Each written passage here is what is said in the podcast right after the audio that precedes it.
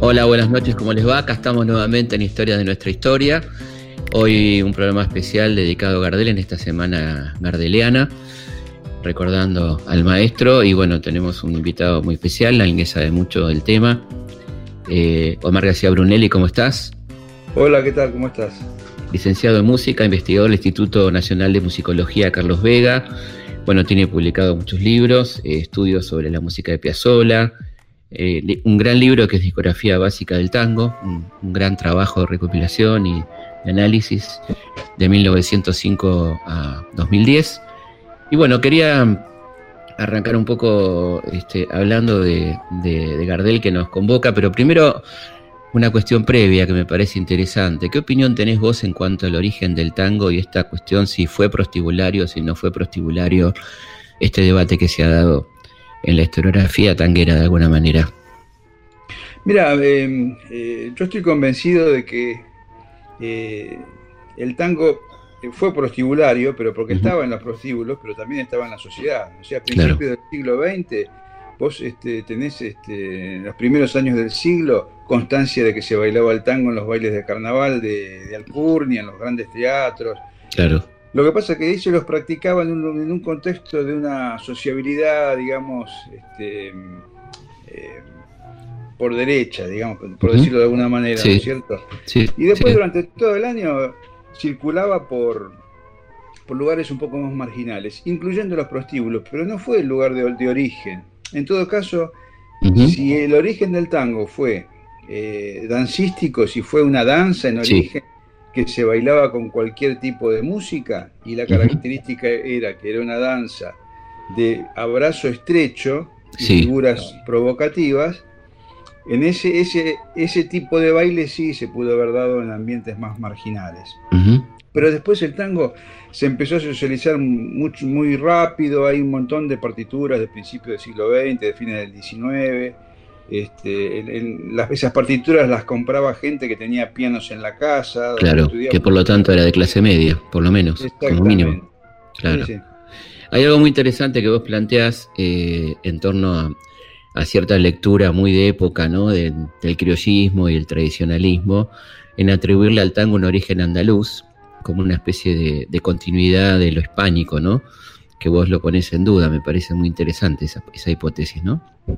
Bueno, la hipótesis es de Carlos Vega, que él habla de entre los orígenes de un tango andaluz. Y en realidad ya en la antología de tango rioplatense que se publicó en el Instituto de Musicología en 1980, que trabajaron sobre los manuscritos de Vega, hicieron un trabajo de investigación histórica, ellos refutan el origen del tango, un tango andaluz que esté en el origen, porque no, no, se encuentran pruebas. E incluso, no sé, más recientemente eh, hay un artículo de Pablo Coan en la revista de, creo que es Avances, de la Facultad de Filosofía y Letras, donde él dice que en realidad es una especie de intento de Vega de incorporar al tango en la tradición criolla y apartarlo de, eh, digamos, de, la mezcla que estaba teniendo con la inmigración. Claro, la idea del, del, inmigrante como un elemento negativo, ¿no es cierto? Sí.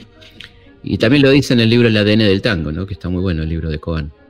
Sí, sí, este, sí. él está, lo reitera y retoma esa cuestión. Bueno, sí, en general no hay, como lo dicho Vega, y la gente toma la biografía y lo usa sin, sin sentido crítico y lo repite, pero e, es muy, muy difícil. Yo algún día tengo planeado ponerme, escribir algo sobre el tema, ¿no? Para... Es muy interesante lo que decís porque uno que, bueno, yo vengo leyendo mucho sobre el tema, hay, hay repeticiones efectivamente sin comprobación de muchas cosas. Lo de prostibulario es un, lugar común, digamos, ¿no? Sin demasiada este, argumentación. Este, y, pasar por alto, por ejemplo, la cuestión de la influencia negra en muchos casos también, ¿no? Que también es una parte interesante, ¿no? Lo, de los prostibularios creo que lo, lo, implantan los bates en el libro de 1926. Sí, sí, tal cual. y después se, repite y se repite. Y lo, el tema de el origen negro del tango es un tema bastante controvertido. Sí. Que actualmente ya se, puede hablar de que está un poco más, más aclarado, más dilucidado, ¿no es cierto? Vega eh, niega la participación del negro en, la gestación del tango. Sí. Cuando los autores de la antología, que eran este, antropólogos, musicólogos, se ponen a trabajar sobre el tema en 1970, sí. la bibliografía con la que contaban, ellos no eran expertos, digamos, en el tema, y aparte la bibliografía general con la que se contaba, no había estudiado todavía bien cómo había sido el proceso de, digamos, de, de, mistura de los negros que había en el Río de la Plata y su dilución, digamos, en, el marco social en el que estaban insertos. Eh, entonces ellos dijeron que no, no encontraban en, en el tango una, este, un, rasgos que los vincularan con las tradiciones afroamericanas, ni africanas, ¿no? Porque también se habla de un origen africano del tango. De la palabra incluso. Incluso de la palabra, ponerle todo eso puede ser, por sus cuestiones filológicas, ponerle que tenga algo que ver. Sí, sí. Pero eh, bueno, ellos también lo refutan. Pero vos qué opinas eh, de, ese tema?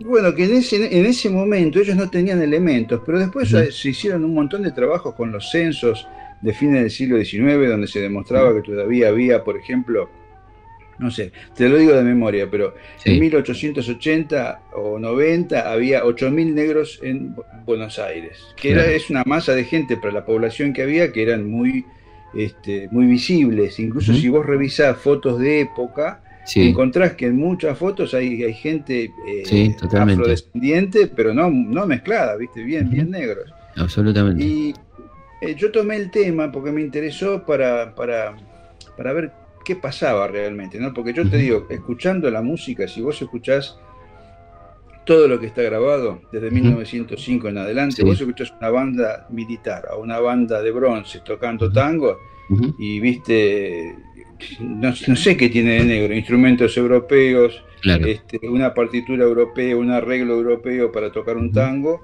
que en definitiva lo único lo que sí tiene es una cuestión rítmica que está en el origen del tango y que proviene de la banera, de la milonga, ¿no? el ritmo de, milonga en el bajo. Lo que, eh, lo que yo encontré buscando, pensando el tema, es, este, yo llegué a la conclusión de que con los pocos elementos musicales que pude analizar y con toda la bibliografía que, revisé, el negro participó, sobre todo en los carnavales, durante toda la segunda mitad del siglo XIX, en esa conformación de un tango primitivo que cuaja alrededor de fin del siglo XIX, principio del XX. La masa inmigratoria que vino, sobre todo italianos, la gran mayoría son italianos este, los, que participan en el tango, también hay españoles, obviamente, ¿no? Este, eh, encuentran eso ya funcionando, ese tango ya conformado. y, este, y, siguen trabajando con eso. Entonces lo que quedan, lo que quedan sí son algunas trazas de lo que en la antología del tango rioplatense dicen que son este, picardías rítmicas. Claro. Y en la constitución del, tango hay, por ejemplo, elementos como las dos bandas justapuestas, una banda de superior de melodía con un ritmo determinado que se choca con una banda inferior de otro ritmo determinado, que eso es muy típico de las músicas afroamericanas. Claro. Y que se, mantiene después en, los músicos este, que, siguen tocando el tango. Algún afrodescendiente también tocó el tango, pero eso no es prueba de que digamos, eso no prueba la participación. Del origen negro, exactamente. Exacto. Hay, yendo ya mm, a Gardel, este, bueno, hay, hay un artículo muy lindo, contémosle a la gente que el miércoles 24 a las 19 se va a hacer la presentación online del Mudo del Tango, un gran libro, ocho estudios sobre Gardel, del cual vos sos el coordinador de este libro publicado por el Instituto Nacional de Musicología Carlos Vega. Eh, después pasamos en todo caso el dato de la página para que la gente lo, pueda ver. Y en este trabajo, en, este libro, vos hablás de algo muy interesante, que es primero la, elección de repertorio de Gardel y cómo, eh, de alguna manera, bueno, lo que tarda en llegar al tango y la timidez, de alguna manera, ¿no? De grabando tangos muy espaciosamente entre Mi Noche Triste y los tangos que graban el 18, en el 19, hasta que en el 20 y un poco más de ese repertorio, ¿no? Pero es muy interesante también que él lleva al tango la impronta del, estilo campero, de las guitarras, de todo lo que traía de ese, ese repertorio, ¿no es cierto? Sí, eh, bueno, eh, la impronta campera es algo que ya eh, venía en, muchos tangos, muchos tangos de, la primera década del siglo XX tienen elementos que vienen del folclore, eso lo explica también muy bien Pablo Cohen en el ADN del tango. Sí. pero Gardel era un cantor, un cantor de cosas folclóricas, sobre todo de estilos, ¿no? Y eso lo había tomado de la gran influencia que tenían sobre él los, payadores de la época. Claro. Por ahí eventualmente él quería ser payador o quería, quería hacer ese repertorio. De hecho, sus grabaciones de 1912 son todos estilos y cosas folclóricas. A él le traen ese tango, se lo trae este, con Tursi, y, este, y primero lo toca, lo canta entre sus amigos, tiene mucho éxito. Ya con Trujillo había tenido éxito con ese tango en Uruguay, ¿cierto? Cuando eh, Gardel lo empieza a cantar entre sus amigos, se entusiasma, le dicen que lo presente, finalmente lo graba y, este, y después tiene un éxito teatral el tango, lo cual mueve un poco la grabación, pero él empieza muy tímidamente a incorporar el tango, él sigue con su repertorio criollo junto con, este, con Razano, ¿Mm? Y, este, y después, si uno mira, porque hay que mirar, para, para, entender un poco cómo funcionan las cosas, obviamente hay que mirarlos cronológicamente, ¿no es cierto? uno va viendo que un tango un año, al, año siguiente otro tango. Recién al otro año otro tango, claro. Sí, sí. Finalmente su repertorio es básicamente tango. Esto también tenía que ver con que el tango no estaba bien visto en la sociedad, ¿no es cierto? Había como una precaución, él tenía este temor de dónde lo cantaba, que lo iba a cantar en un teatro, ¿no? En un espacio público distinto. Sí.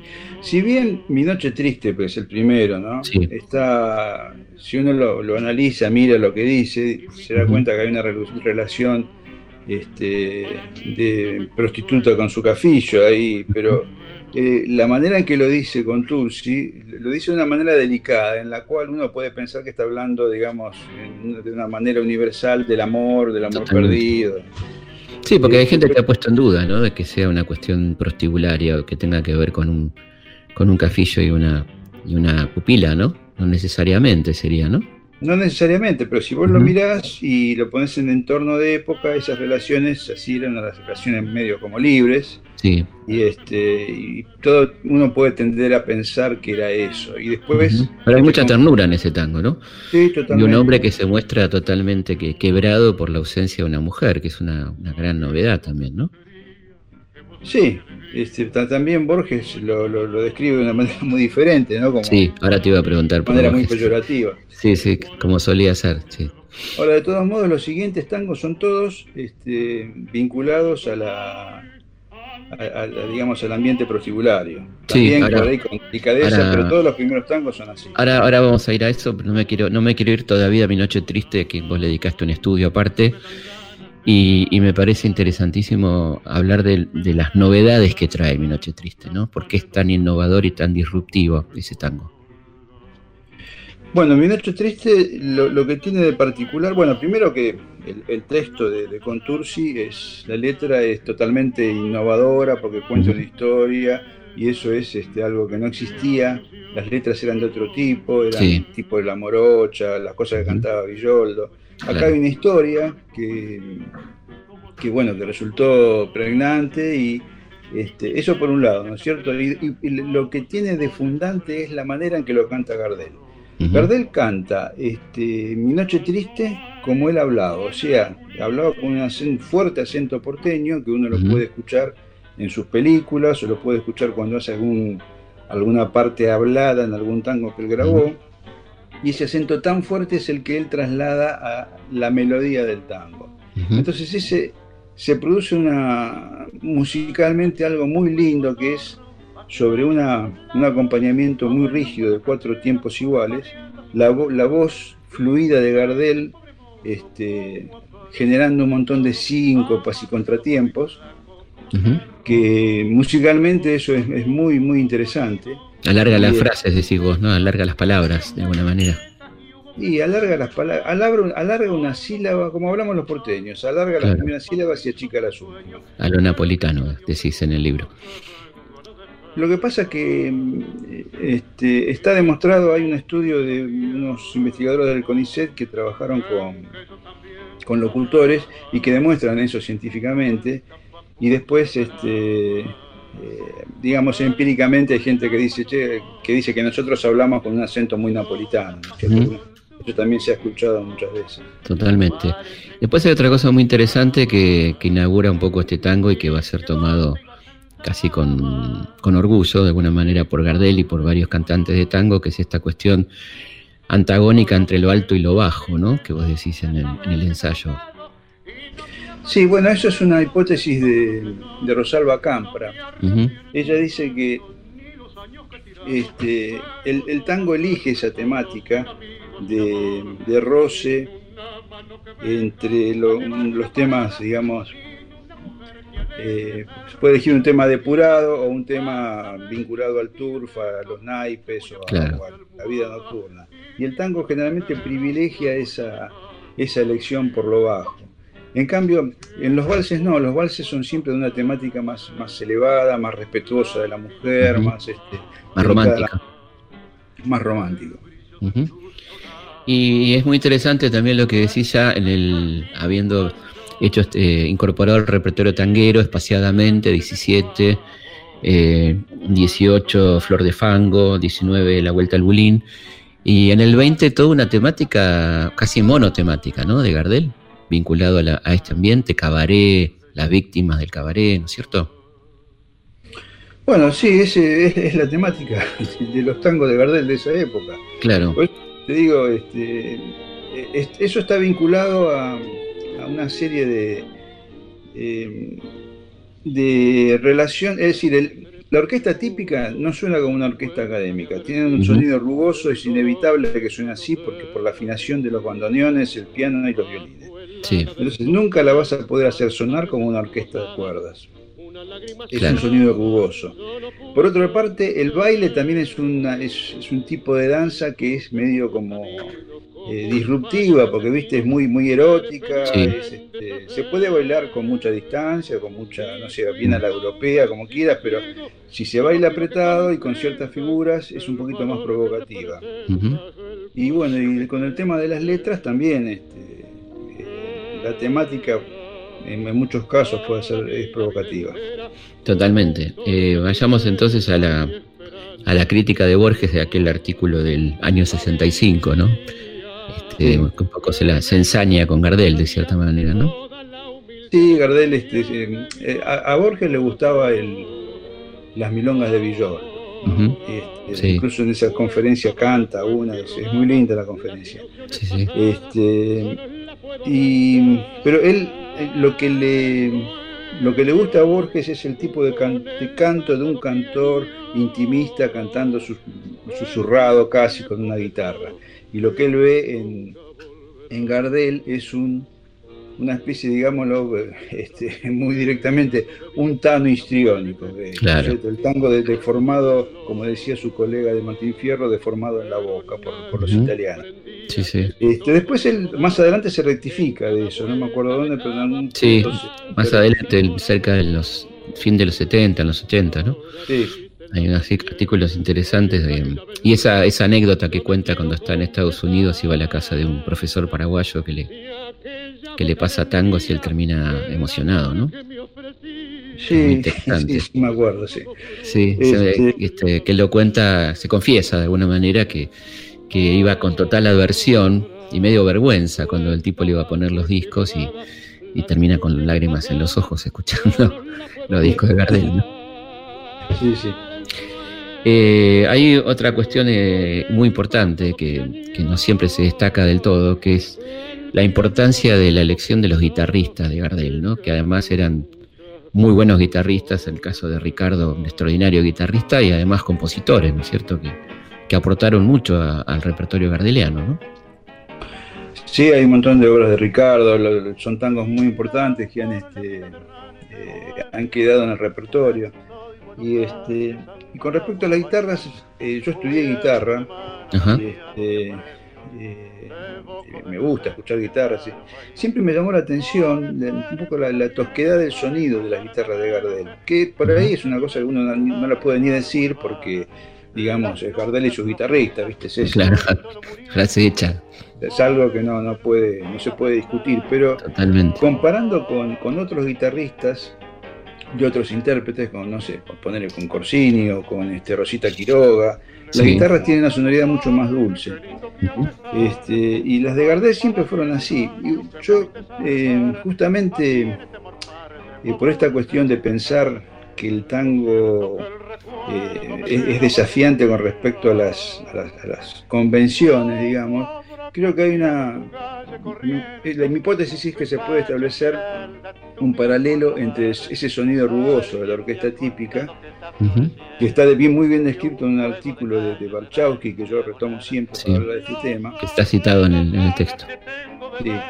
Y este, eh, yo creo que la voz de Gardel necesitaba esa potencia sonora y esa rugosidad de los guitarristas. Creo que él no, si no les hubiera pedido que tocaran más a la manera en que tocaban otros, otros conjuntos eh, de guitarra. Él creo que le, venía bien esa potencia y esa estridencia y cierta rugosidad de los guitarristas que tenía, ¿no? Y vos decís algo muy interesante que, tocaban eh, cerca del puente, ¿no? Que eso hacía la diferencia también. Sí, claro, vos tocas más, cerca de la boca y como... Expliquémosle a la gente que no, a los que no tocamos guitarra, qué, qué significa eso, ¿no?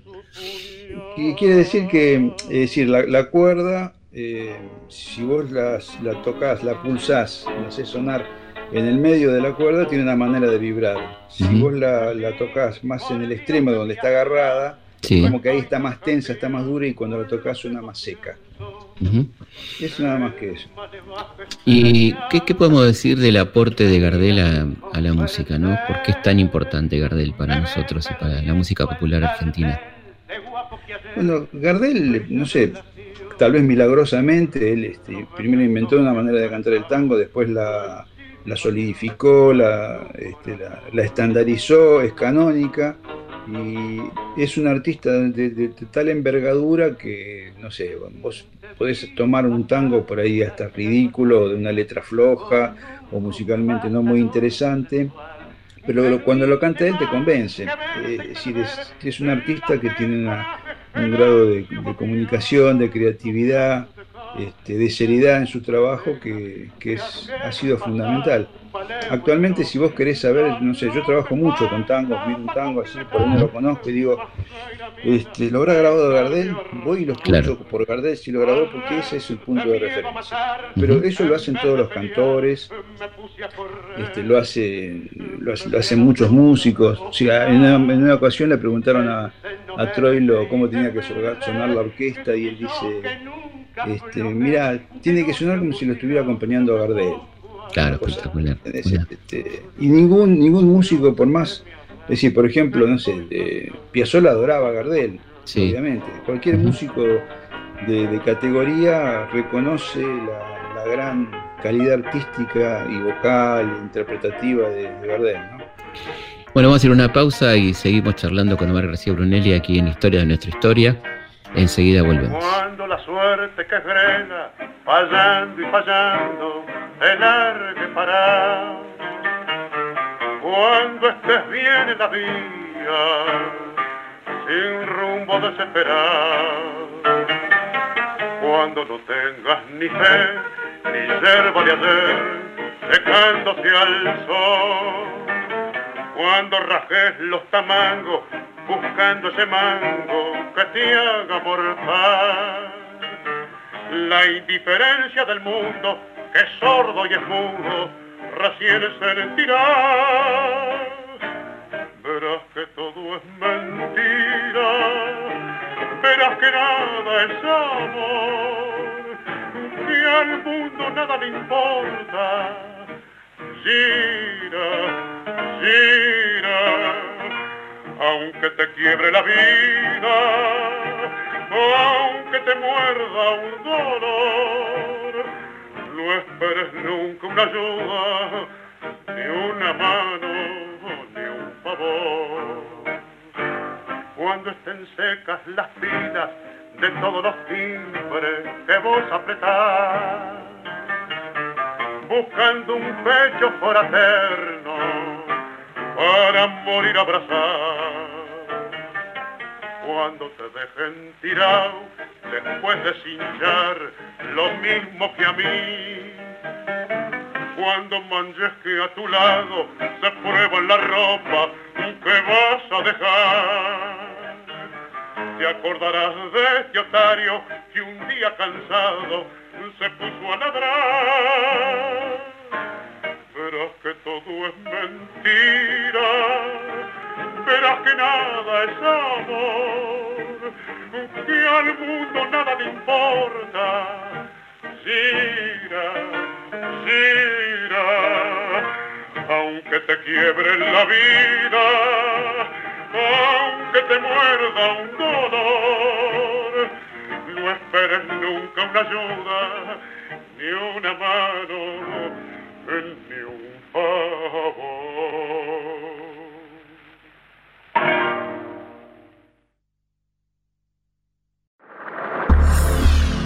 Historias de nuestra historia. Por Nacional. Seguimos en Historias de nuestra historia.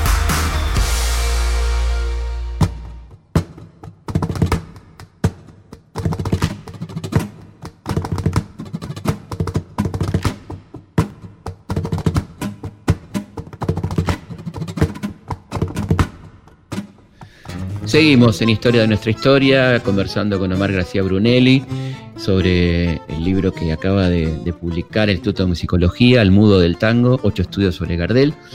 Eh, y quería, bueno, pasarle nuestras vías de comunicación, que son eh, el mail, consultaspigna.gmail.com, nuestra página de internet, www.historiador.com.ar. Les quería contar que con, mucho orgullo, muy contentos, hicimos este, el, equipo, el equipo del historiador, ha realizado un hermoso micrositio dedicado a la figura de Manuel Belgrano, ¿eh?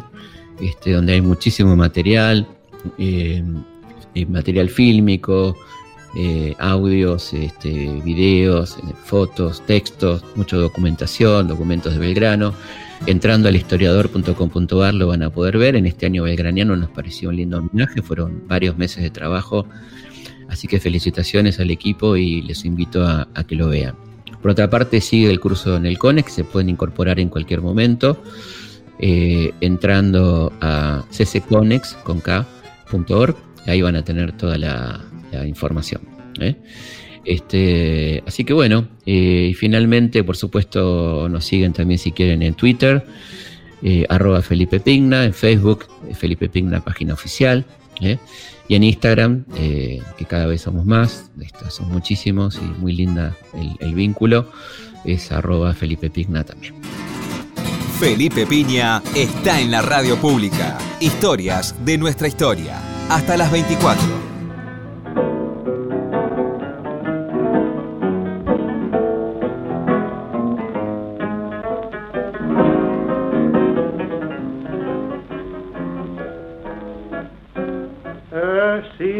Malevo, tristón y canyengue, nació en la miseria del viejo arrabal. Su primer amigo fue un taita de lengue, su mina primera vestía percal. Recibió el bautismo en una cortada y fue su padrino un taita ladrón. Se ganó en los blancos de la muchachada, con una quebrada le dio el corazón. Tango argentino, sos el hino del suburbio y enjarana su disturbio, siempre supiste estallar y que en los patios con querosina alumbrado los taitas se ha proclamado el alma de la rabón de sus buenos tiempos aún hoy palpita el choclo, el pelele, taita, el caburé, la morocha, el cáceres y la comparsita, aquel entrerriano y el sábado inglés, que quieren aquellos highlights del centro, que te han disfrazado y te han hecho un bacán, será siempre extraño su aristocracia, en cambio sos hijos allá en tu arrabal. tango argentino, el de corte con padrones, rezongo de bandoneones y sollozos de violín, y que en los patios con quirocen alumbrado los taitas se han proclamado el alma de narrador.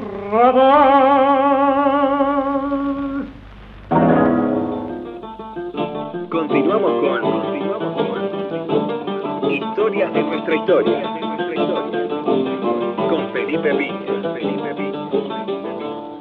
Seguimos en Historia de nuestra historia, eh, conversando con Omar García Brunelli sobre Carlos Gardel, sobre el tango, realmente súper interesante en esta semana gardeliana. Eh, y te voy a preguntar, bueno, estábamos hablando del aporte de, Gardel a la música, ¿no? Que, cuáles fueron los aportes, este, estabas hablando de, cómo los músicos elegían su repertorio también a partir si lo grabó o no lo grabó Gardel y me parece interesante hablar de, la cantidad de grabaciones de Gardel, ¿no? de cuántas son, de, la cantidad de, ese repertorio tan impresionante ¿no? que tenía Gardel. Bueno, sí, son alrededor de 900 las grabaciones. Yo este, no sé hasta, qué punto, yo entiendo que los intérpretes por ahí eh, se fijan en ese repertorio para elegir qué cantar o qué no. Pero hay muchas cosas que han pasado de, moda, digamos, ¿no? Sí. O que no están para cantarlas ahora.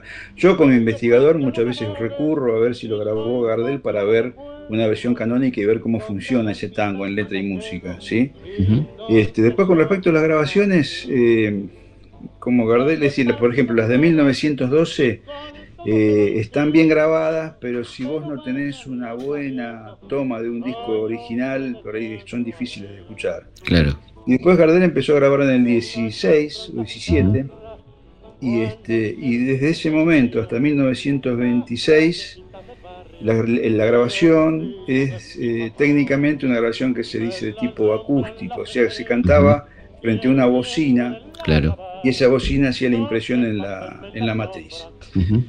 este, y bueno, es menos fiel que cuando se imprime una matriz con un sistema eléctrico, ¿no? Claro. Este, y, pero además había un problema adicional. las máquinas que imprimían, que hacían girar el, este, el, plato donde se estaba la, la matriz blanda, donde se imprimía, esas máquinas no tenían regulada la velocidad estandarizada como ahora sabemos que es 78 RPM. Claro. Entonces podían estar en una velocidad distinta y después, suponete, si vos grabás en 74 RPM y reproducís en 78 RPM, eh, se oye más rápido y más agudo. Entonces hay toda una cantidad de grabaciones de Gardel que están mal, que no es un disco de 78, que vos lo pones en un Wincofone y le da 78 y gira y, sale perfecto, sale acelerado. Claro. Porque esos discos estaban pensados para ser reproducidos en un gramófono que tenían una palanquita para regular velocidad.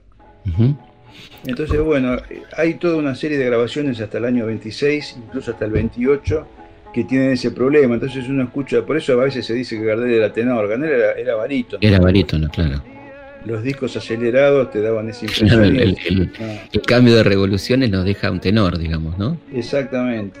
Pero aparte es ilógico, porque uno escucha las guitarras atrás y están tocando, parecen, no sé, mandolinas, ¿viste? Porque, sí, sí, claro. Porque son muy, muy rápidas, no tiene sentido. Cuando vos le bajás la velocidad, este, se empieza a escuchar cómo vibran las cuerdas de la guitarra, empieza a sonar la, musicalidad de lo, que, de, lo que estaba sonando, ¿no? de lo que estaba grabado que acelerándolo se deforma totalmente. El del pleno se empieza a escuchar en las grabaciones del 28, 29, 30 en adelante. ya algunas grabaciones que hace en Europa, incluso en Barcelona, ¿no es cierto? Ya con el, micrófono eléctrico y todo eso, ¿no? Sí, pero mira que, por ejemplo, Pobre Pato, que yo, la uso para, ejemplificar el tema, fue grabada en París y tiene el mismo problema de velocidad. Vos lo pones en 78 el disco y se oye mal, y cuando le bajás la velocidad empieza a sonar, es una grabación preciosa, muy, muy buena. Pobre Pato. Claro, nosotros en el Instituto de Musicología hicimos una antología, el volumen 2 de la antología del tango va de 1920 a 1935 y para graficar el tema de las velocidades pusimos dos ejemplos, un instrumental eh, pasando el disco 78 y después corrigiéndolo. Y para ver cómo qué pasa con las voces lo hicimos con Pobre Pato, un fragmento pasado acelerado y después lo corregimos y lo pasamos a velocidad correcta para que se note el choque de, la gran diferencia técnica que hay, ¿no? Y aproximarse al verdadero Gardel, digamos, de alguna manera, ¿no? Y aproximarse al verdadero Gardel.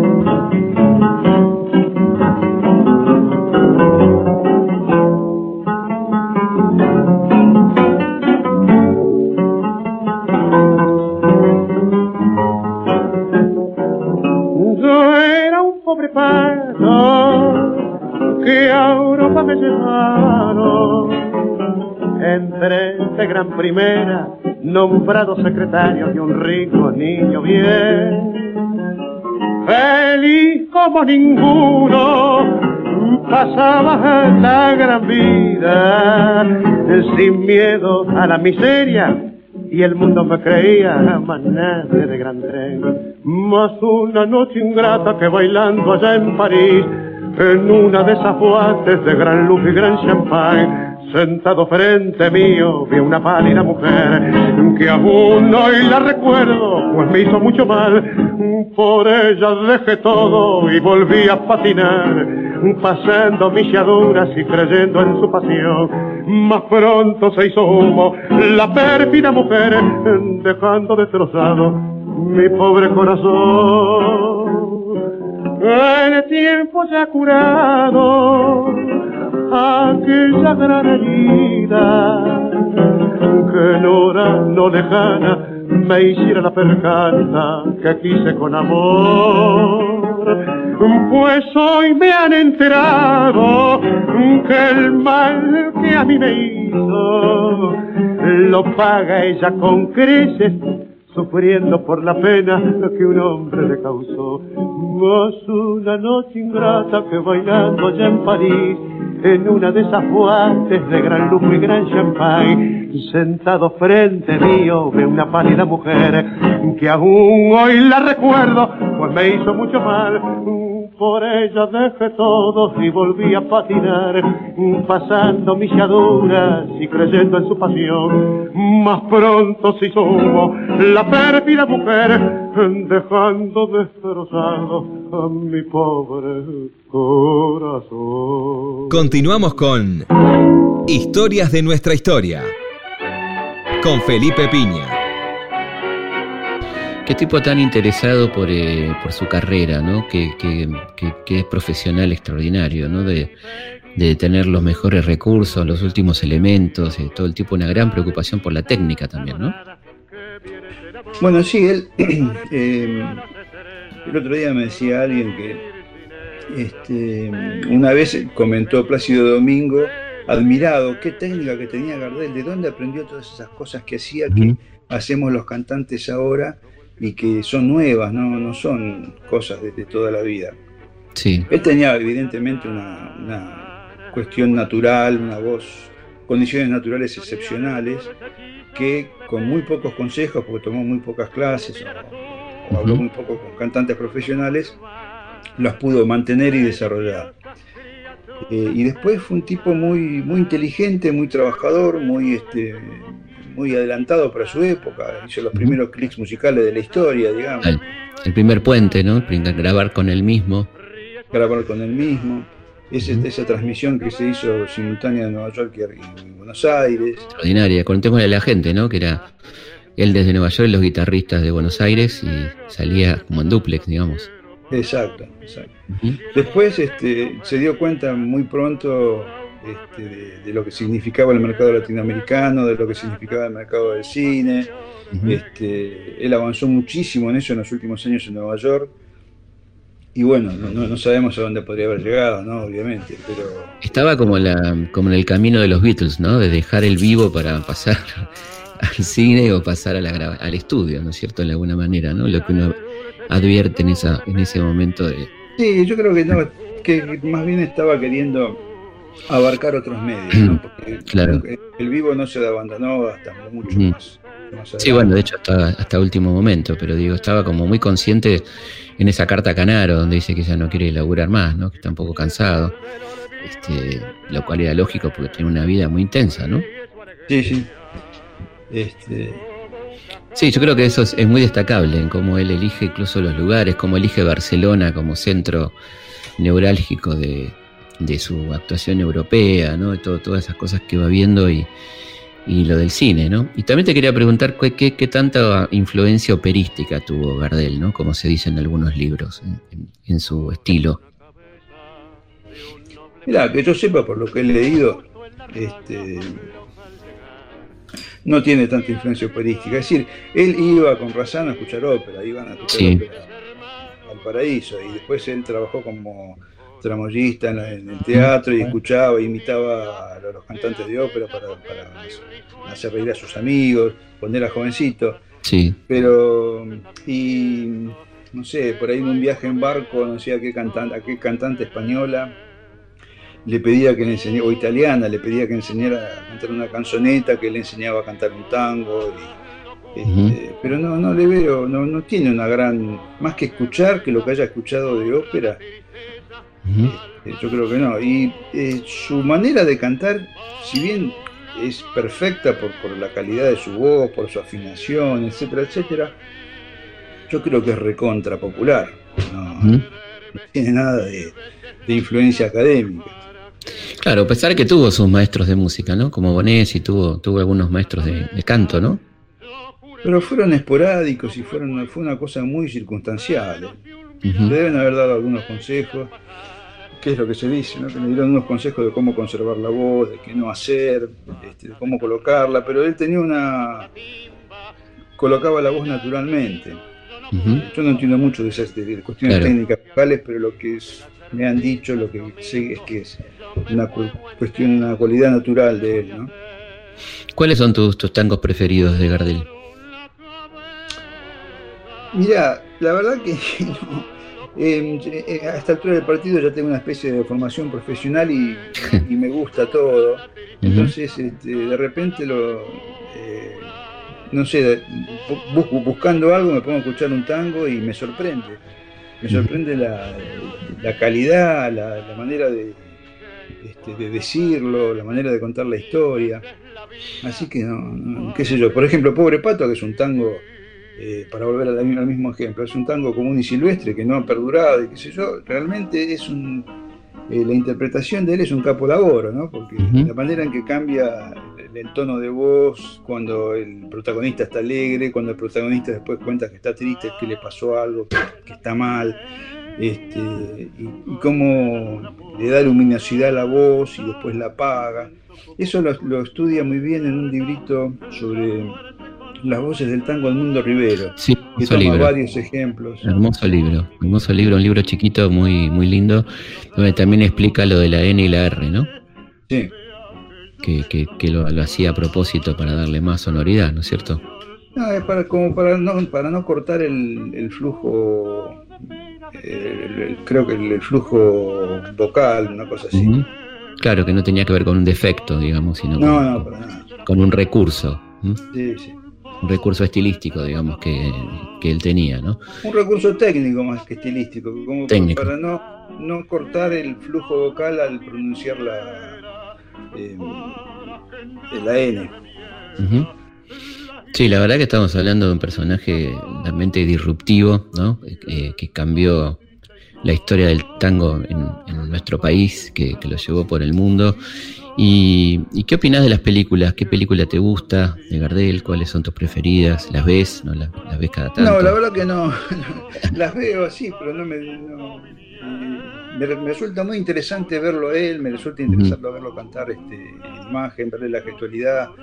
Este, no son grandes películas ninguna. Claramente aparte las veo circunstancialmente. La, última que estuve mirando fue esa donde, no me acuerdo cuál de, cuál de ellas es, donde aparece Piazzolla, de vendedor de, diarios. Son comedias medio, medio livianas, no, soy un, experto. El experto es Héctor Goyena, que es el que escribe el artículo, en, el libro.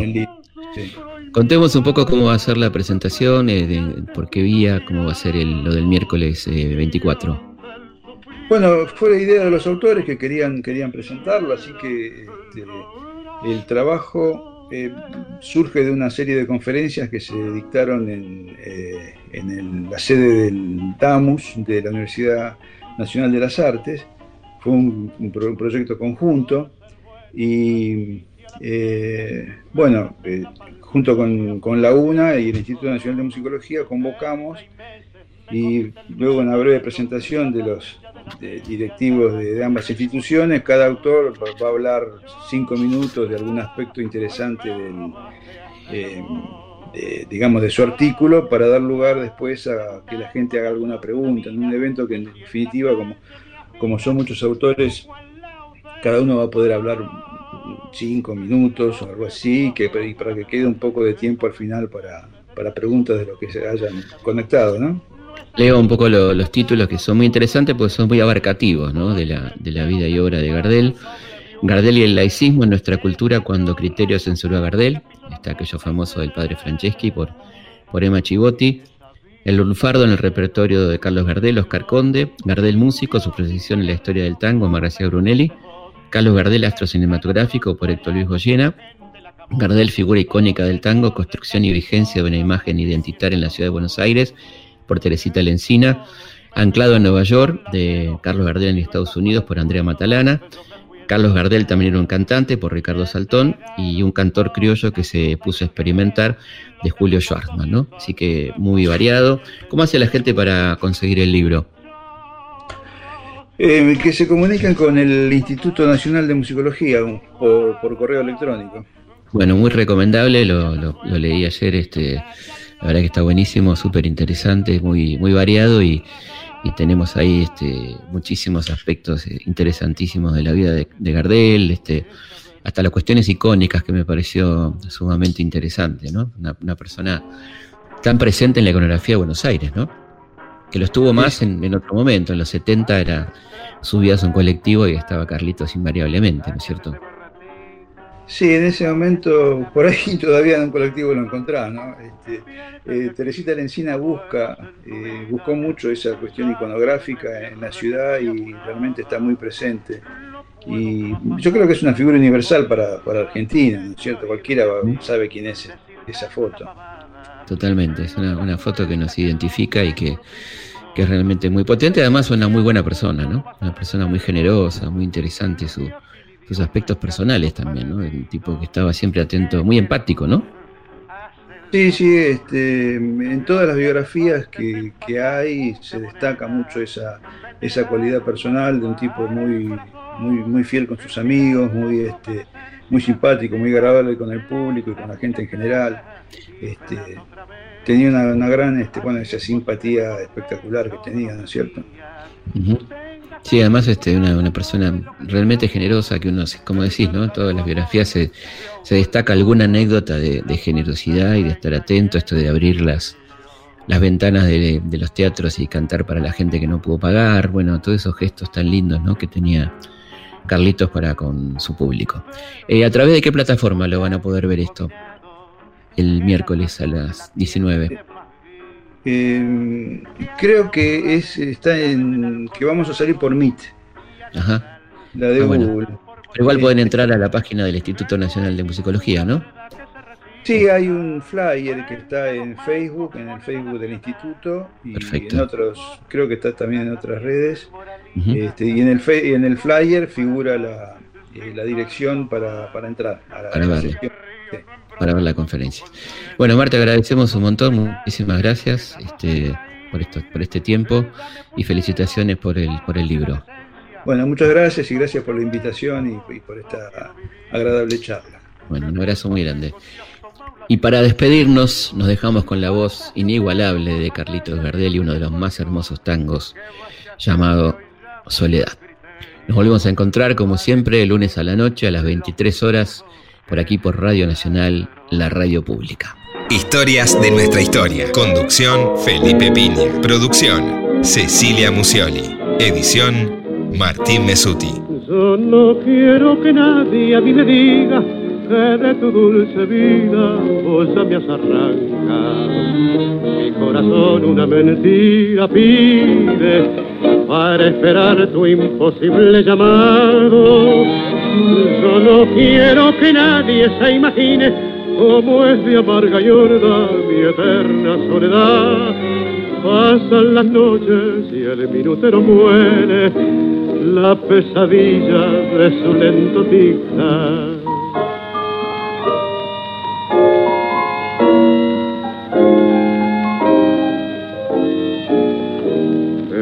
doliente sombra de su cuarto al esperar sus pasos que quizás no volverán. A veces me parece que ellos detienen su andar sin atreverse luego a entrar pero no hay nadie y ella no viene, es un fantasma que crea mi ilusión y que al desvanecerse va dejando su visión cenizas en mi corazón. En la platea de espera del reloj, las horas que agonizan se niegan a pasar. Hay un desfile de extrañas figuras que me contemplan con burlón mirar. Es una caravana interminable que se hunde en el olvido por su mueca especeral.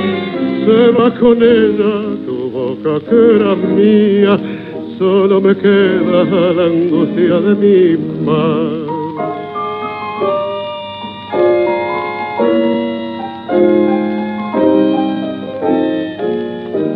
En la doliente sombra de mi cuarto al esperar sus pasos que quizás no volverán. A veces me parece que ellos se tienen su andar sin atreverse luego a enterar. Pero no hay nadie y ella no viene, es un fantasma que crea mi ilusión que al desvanecer se va dejando su visión cenizas en mi corazón.